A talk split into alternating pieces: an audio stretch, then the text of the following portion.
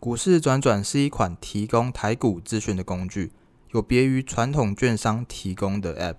核心理念是希望能帮助大家节省每天查询股票资讯的时间，整合了大盘与基本面、技术面、筹码面等众多资讯，简洁清爽的资讯呈现，弹性设定需要观看的图表与指标，而且不用再让你东翻西找。主要的功能和特点有大盘的概况。追踪个股，还可以自由设定个股常见的属性，还有指标，以及 K 线可以同时使用多种指标，并且透过群组来快速切换，马上就能捞取你感兴趣的股票。那目前是没有广告，而且是免费下载，但是它的进阶功能呢是需要订阅才能使用。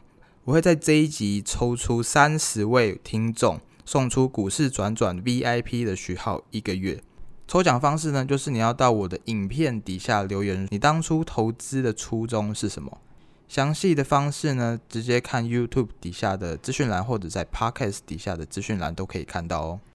欢迎收听金融危机，我是尚恩。哎，今天的主题呢是要讲到投资，不要小看政治风险。好，那我怎么会想要讲这个主题呢？因为我最近有很大的体悟，好，我要慢慢来分享了。那我们就先想，先讲一下，呃，新手啊，我们刚开始学投资，我们不是会看很多书吗？或者是去看很多影片，甚至呃去上一些基本的课程，去认识股票投资是什么东西。那我们一开始啊，都会以为说，好，那我们要去看一些，就比如说是基本面，然后再来是策略，再来是仓位控制，还有风险控管。这些都是我们一开始去学投资的时候会碰到的事情。那尤其是我们一定会学价值投资嘛，巴菲特最经典的价值投资学基本面。然后再来是我们会想说，诶，什么时候买入，什么时候卖出？那我投资策略是什么？我是属于技术分析型，还是呃价值投资型，还是成长型股的成长股的投资型？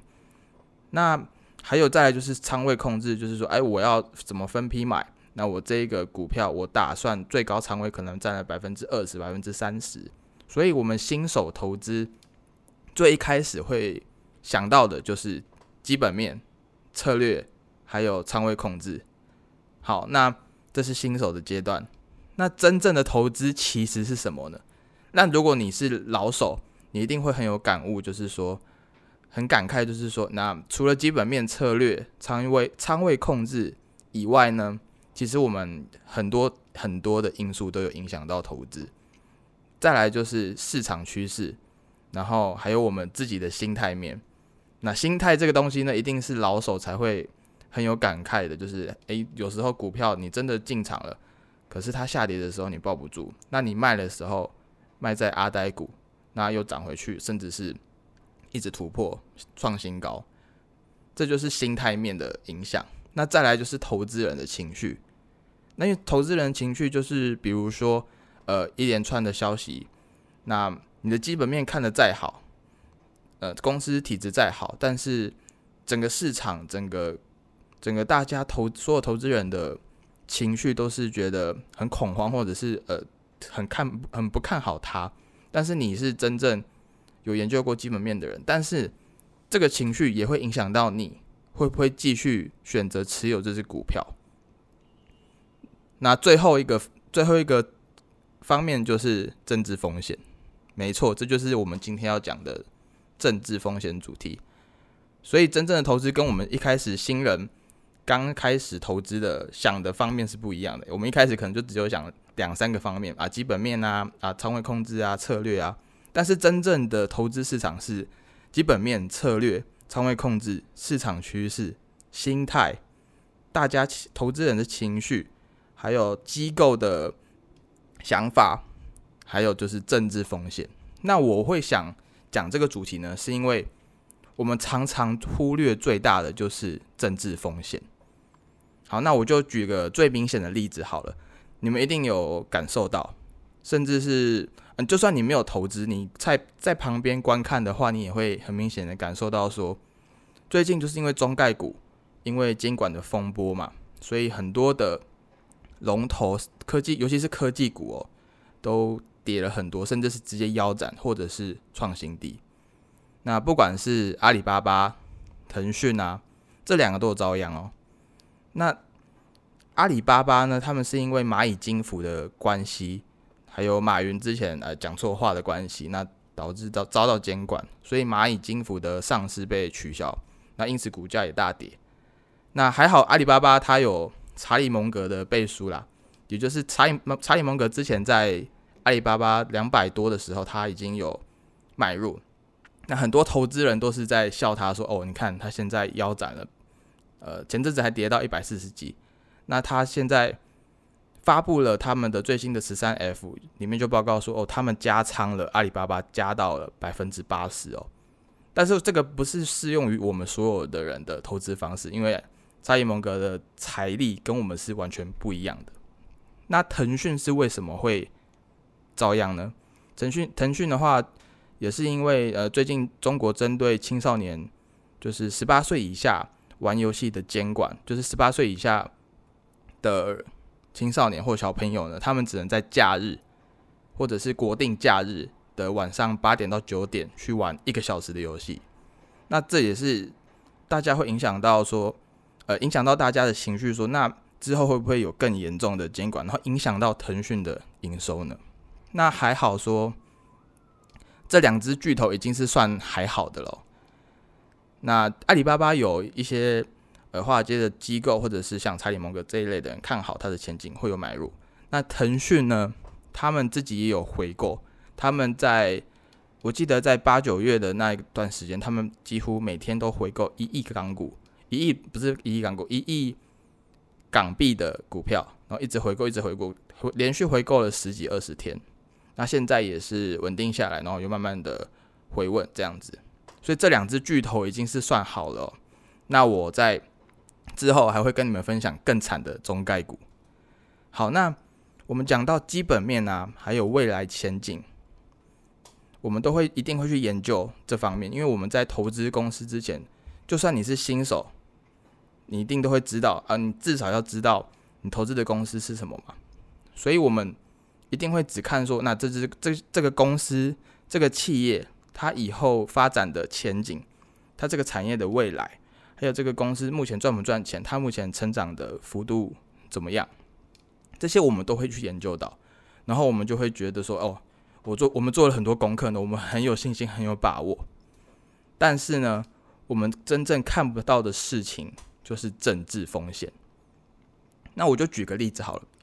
我刚刚举中概股是因为它，嗯，幅度呃跌幅比较大，而且是影响比较大。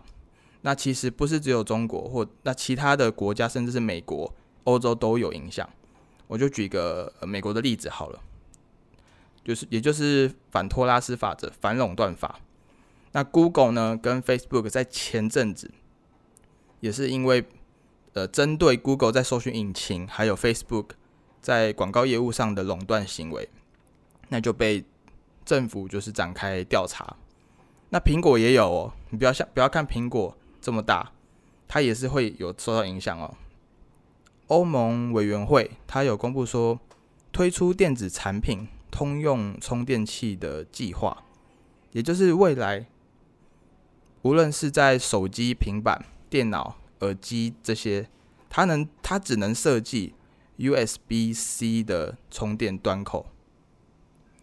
那这个东西呢，也是标榜说，呃，减少消费者的不方便啊，或者是保护环境啊，因为他们就是看到说很多手机有不一样的规格，那什么东西都要重新用，又要又要去原厂买，不能全部统一一个规格，然后大家都方便。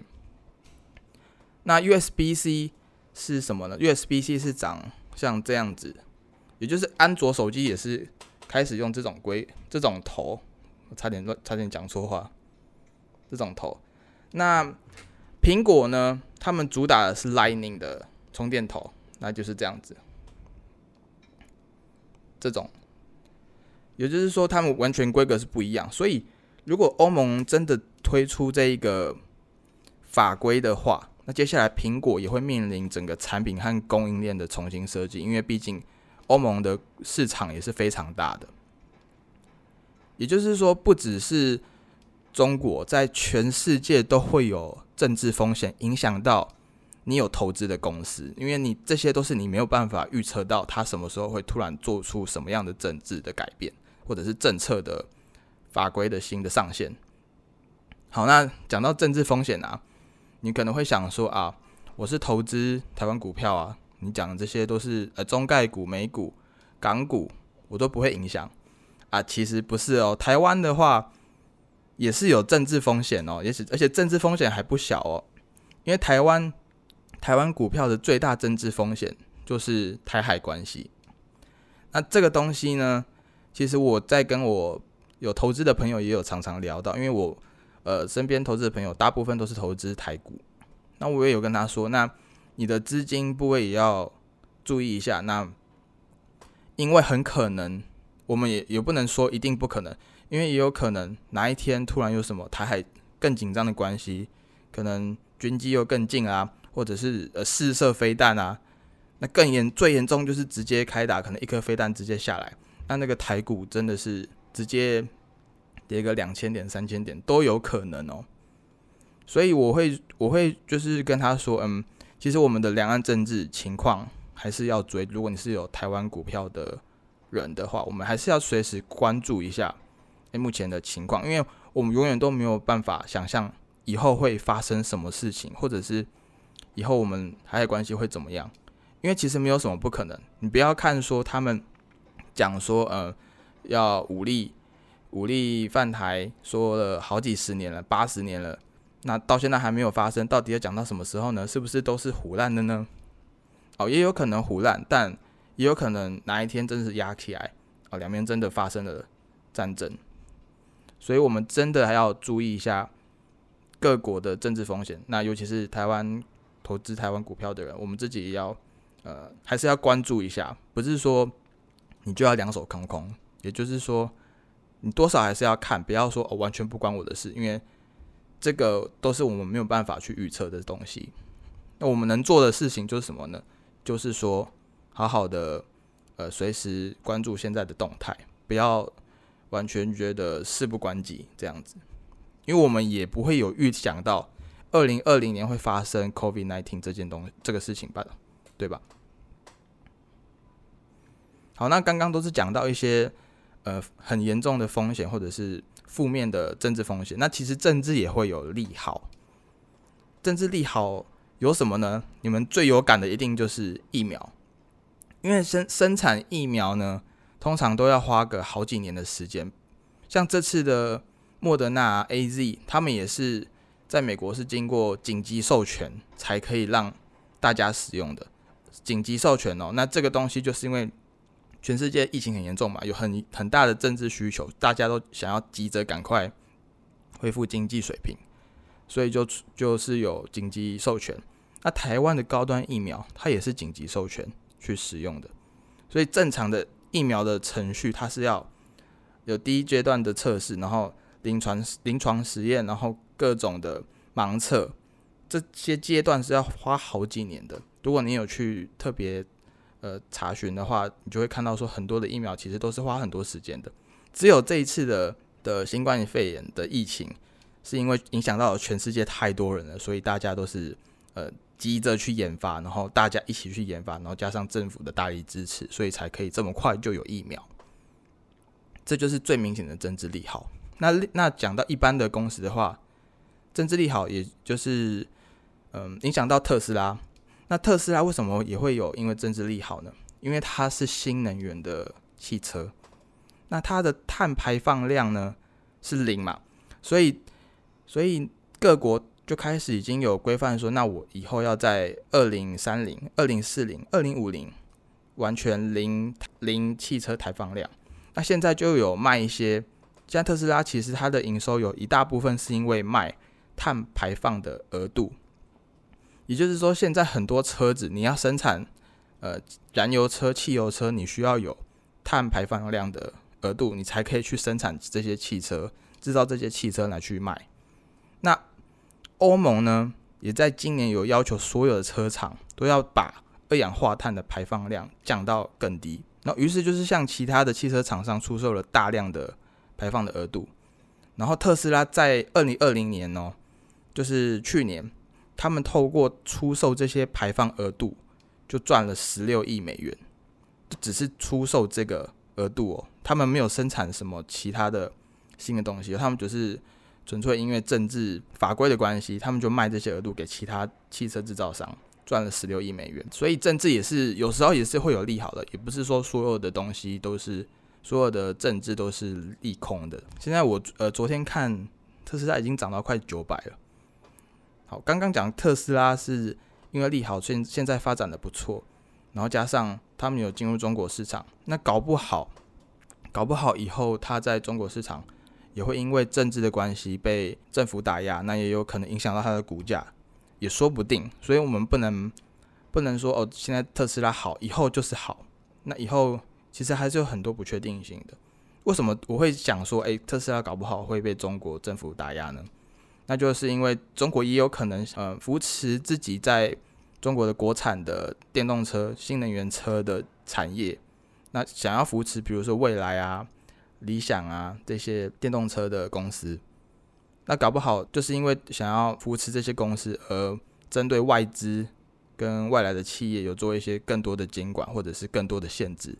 刚刚讲到的都是一些公司方面的政治监管，或者是政治的风险。其实呢，还有一个投资的标的是政治风险最大的，也就是比特币。你们还记得吗？比特币前阵子哦，中国因为打压比特币的挖矿。然后那时候是从六万美金一度腰斩到两万八、三万美金。那最近也是因为比特币呃有很多利好的消息，呃美国那边要推出了比特币的 ETF，很多国家已经开始接受加密货币这些这个东西了，所以比特币在最近也突破了回回来的六万，然后甚至突破到六万二。所以比特币它本身也不是公司，但是它也是因为。政治的方面影响到很大的投资标的。下一集呢，我会继续分享投资不要小看政治的风险，还有你做生意会有的政治风险，以及中概股一些最惨的案例。好，那我们下集见。